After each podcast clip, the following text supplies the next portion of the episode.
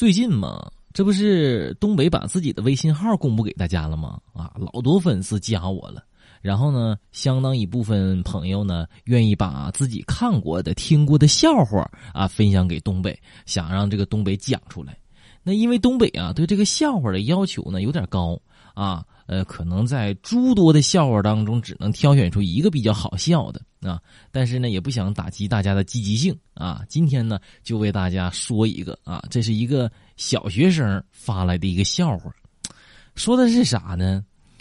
说他呀，上课的时候，他兄弟，啊，他同学呗，啊，上课的时候啊，就坐在前面，啊，最近呢，迷上了陈小春，啊，陈小春，然后呢，呀，一上课就搁这喊呢，是兄弟就来砍我，这不是那广告词儿吗？啊，是兄弟就来砍我。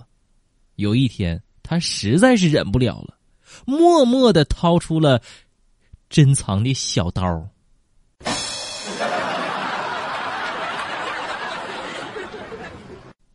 这几天跟小学生们对话啊，就老想起自己当年啊，我小的时候有一次做错事儿了，我妈非要打我，我就说：“我说妈呀，那个啥呀，我可是你身上掉下来的肉啊，你忍心吗，妈妈？”我妈说了：“哼。”掉下的肉，我全当减肥了。我小的时候啊，跟王大炮就是同学，啊，小学同学。王大炮这人呢，老不让人省心了，啊，个一天天事儿可多了。有一次上课，老师搁那问问题，同学们，那个长江往哪面流啊？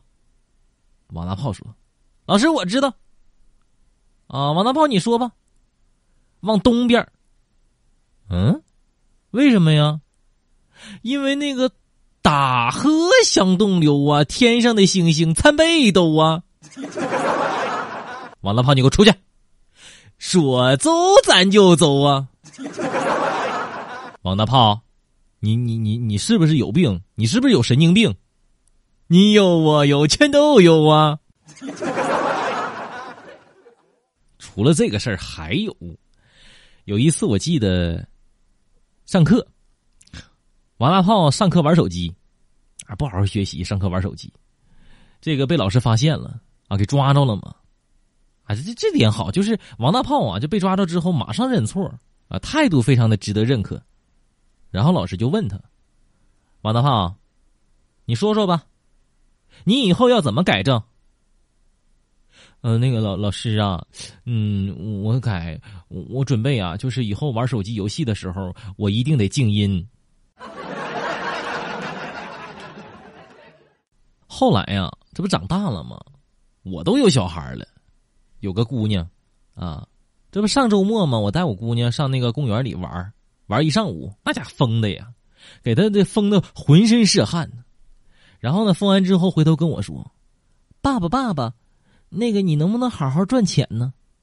我说咋了？嗯，爸爸，你以后将来给我买一个大大的房子呗，就是可大可大的那种，就是能够在这个房间里头啊建一个就就这么大，就这么大的公园啊，装上空调，你这样我就不会热了。对不起，姑娘，爸爸呢耳朵不好，刚才什么都没听见，你你说啥？上期节目啊，问了大家一个问题啊，说都几几年的呀？你们都多大岁数啊？看完之后啊，我真是，哎呀，应了那句话啊，上到九十九，下到刚会走，什么年龄段的都有。今天呢，想再问大家一个问题：最近呢，东北呢想出去旅行啊，但是呢没有选好地方。来，粉丝朋友们，来，能不能说一说你们老家啊？就你们的家乡。